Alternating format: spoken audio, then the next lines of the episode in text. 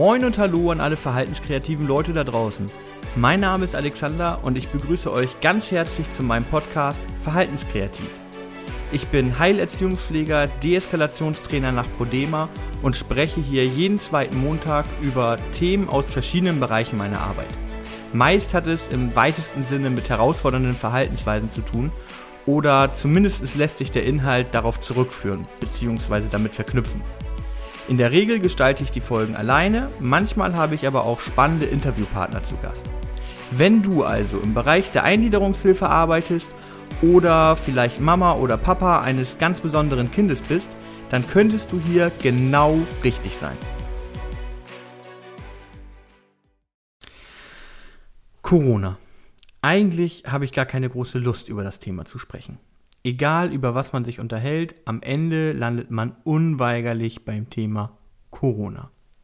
Letztens habe ich mit einem sehr guten Freund telefoniert, der mir mitteilte, dass er zum zweiten Mal Vater wird. Die Freude war natürlich groß und selbstverständlich unterhielten wir uns über das freudige Ereignis, also über genau das Thema. Es dauerte aber nicht lange, da sprachen wir über Corona. Warum? Weil er berichtete, dass er seine Frau bei den Vorsorgeuntersuchungen aufgrund der Pandemie nicht begleiten dürfe. Kurz darauf waren wir thematisch schon bei Impfstoffstrategien und dem Versagen der Politik. Als es uns dann aber auffiel, wechselten wir schnell das Thema. Wir unterhielten uns also über unseren Herzensfußballverein Werder Bremen, über die aktuelle Tabellensituation, darüber, dass sie fürchterlich langweiligen Fußball spielen und man ja froh sein könne, dass man aktuell nicht ins Stadion muss, um sich das Elend dort live anzuschauen. Mist. Schon wieder Corona. Er berichtete von seiner Arbeit. Zum Glück laufen die Geschäfte trotz Corona ganz gut. Worauf will ich hinaus? Corona bestimmt unser gesamtes Leben. Kaum ein Thema, das nicht von Corona betroffen ist.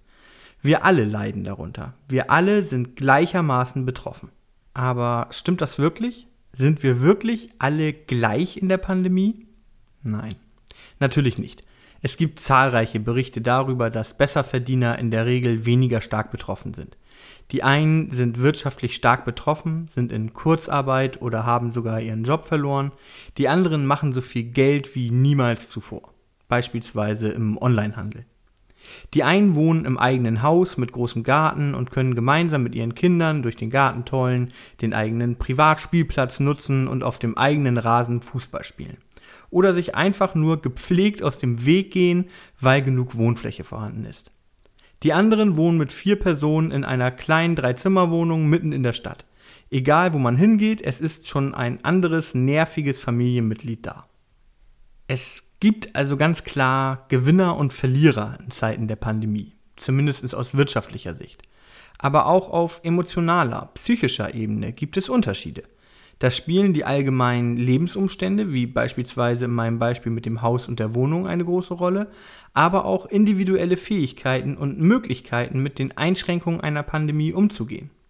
Menschen mit einer geistigen Behinderung können häufig nur schwer verstehen, was eine Pandemie ist. Die Vorstellung eines winzigen, unsichtbaren Virus, der sie und andere krank macht, ist für sie kaum zu fassen. Gleichzeitig sehen sie aber die Maßnahmen. Plötzlich laufen überall Menschen mit Gesichtsmasken rum. Und ich, ich darf nicht einmal mehr mit zum Einkaufen gehen. Auch Spaziergänge werden mir verboten. Oder zumindest will mich keiner mehr begleiten. Alleine darf ich ja nicht rausgehen. Wenn ich dann aber doch mal rausgehen darf, dann muss ich plötzlich zwei Meter Abstand zu den anderen halten. Dabei weiß ich gar nicht einmal, was zwei Meter eigentlich sind. Aber immer wieder werde ich angeschrien. Bleib da weg! Nein, nicht so nah! Das darfst du nicht! Katja von nebenan weicht mir plötzlich aus, wenn ich sie umarmen will. Sie verbietet es mir mit fester Stimme. Das war doch sonst immer ganz normal. Warum darf ich das denn jetzt nicht mehr? Mag Katja mich nicht mehr? Was habe ich falsch gemacht? Mama und Papa besuchen mich auch nicht mehr. Und an den Wochenenden muss ich plötzlich in der Einrichtung bleiben. Wochenende. Ich weiß gar nicht mehr, wann überhaupt Wochenende ist. Die Tage sind ja alle gleich, seitdem ich hier nicht mehr raus darf und ich in der Woche nicht mehr zur Arbeit gehen darf. Ich weiß gar nicht mehr, wie lange ich meine Freunde von der Arbeit nicht mehr gesehen habe. Jeder Tag ist gleich und jeden Tag sehe ich die gleichen Gesichter. Das alles wegen einem unsichtbaren Virus? Einem was? Was ist eigentlich ein Virus? Warum kann er mir verbieten, zu meiner Mama zu fahren? Ich habe hier mal versucht, mich in die Lage eines betroffenen Menschen mit Behinderung zu versetzen. Meine Empathie stößt hier aber an seine Grenzen. So richtig kann ich es mir nicht vorstellen, diese ganzen Veränderungen erleben zu müssen, ohne sie zu verstehen. Vielleicht sogar ohne mich verbal äußern zu können, um Fragen zu stellen. Was ich aber ganz klar nachvollziehen kann, ist, dass es eine unfassbare Angst machen muss. Auch Menschen mit Behinderung verfolgen die Sendungen im Radio und TV, hören von den Fallzahlen und den Todesfällen im Zusammenhang mit Corona. Nur können sie die Zahlen nicht einordnen. Was sie häufig noch verstehen, ist, dass Menschen an Corona sterben. Nicht selten habe ich gehört, dass Menschen mit Behinderung geäußert haben, dass sie nicht sterben wollen oder dass sie Angst haben, dass ihre Eltern oder andere für sie wichtige Menschen sterben könnten. Erinnert ihr euch noch an das Stressmodell nach Bo Helskov, Alvin und Trine Urskov?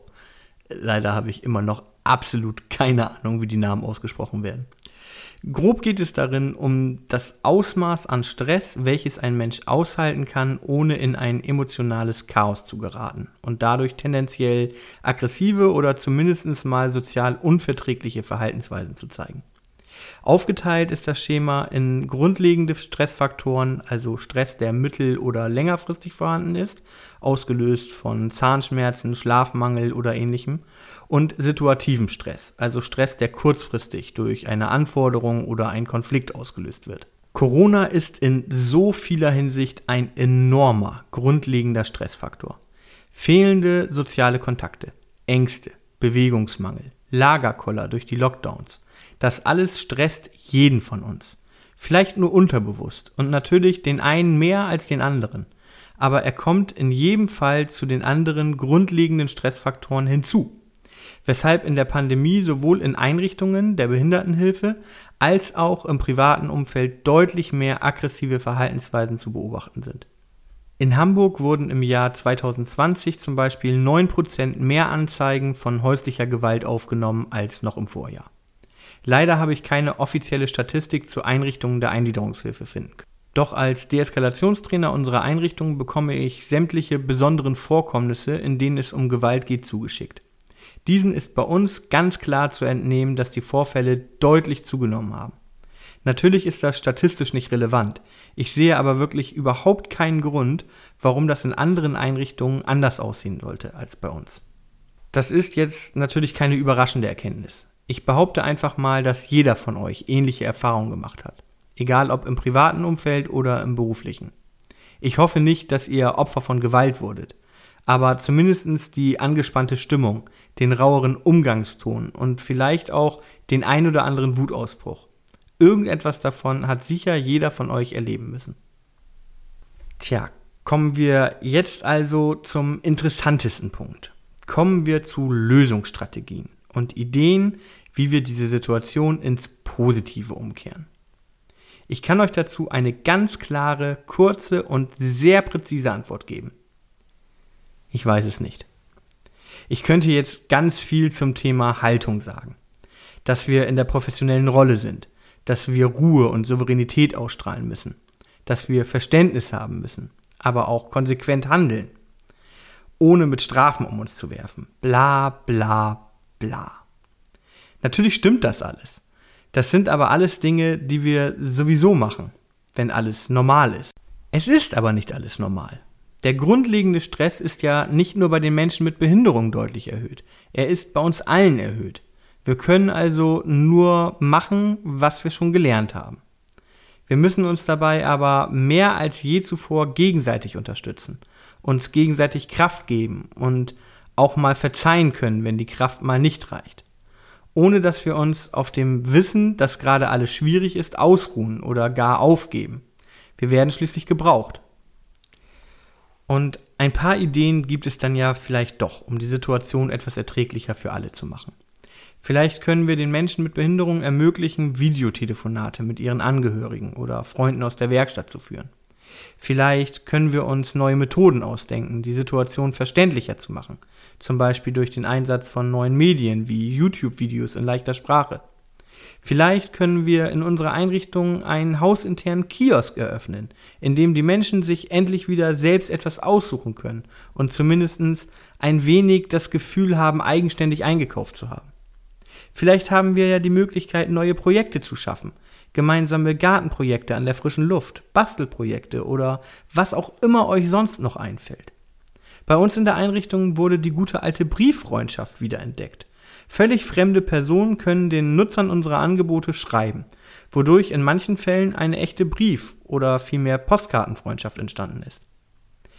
Nicht alles kann überall durchgeführt werden und die Ideen machen auch nicht überall gleichermaßen Sinn. Aber ihr seht, es gibt kreative Ideen. Lasst uns also als Community aktiv werden. In dem Moment, in dem dieser Podcast online geht, werde ich bei Instagram eine Story veröffentlichen, in der ich euch um Ideen bitte. Was habt ihr für kreative Möglichkeiten gefunden, um für Abwechslung in dieser Krise zu sorgen? Was habt ihr für Ratschläge, um mit Frustrationen der Pandemie umzugehen? Ich würde mich wirklich riesig freuen, wenn ihr euch zahlreich beteiligt. Das wäre der Hammer. Von Vorteil dafür wäre es natürlich, wenn ihr mir bei Instagram folgt. Sonst wird das nämlich schwierig. Ihr findet mich dort unter Verhaltenskreativist. Ja, das war's dann auch schon wieder für heute. Ich hoffe sehr, dass ihr auch in zwei Wochen wieder dabei sein werdet oder euch in der Zwischenzeit schon meine Reels bei Instagram anschaut. Da wird es in den kommenden zwei Wochen nämlich schon so richtig starten. Also, bis dahin, einen schönen Tag noch und ciao.